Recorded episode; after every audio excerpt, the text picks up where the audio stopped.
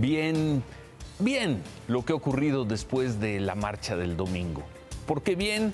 Porque sacó del marasmo a los partidos de oposición, abrió un gran debate, afinó diferencias y posiciones, animó en buena lid la vida pública y parece haber conseguido blindar al INE y al Tribunal Electoral.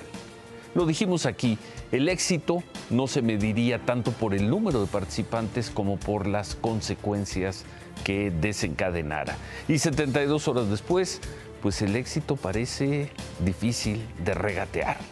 Viene ahora la otra marcha, la del domingo 27, la marcha del presidente.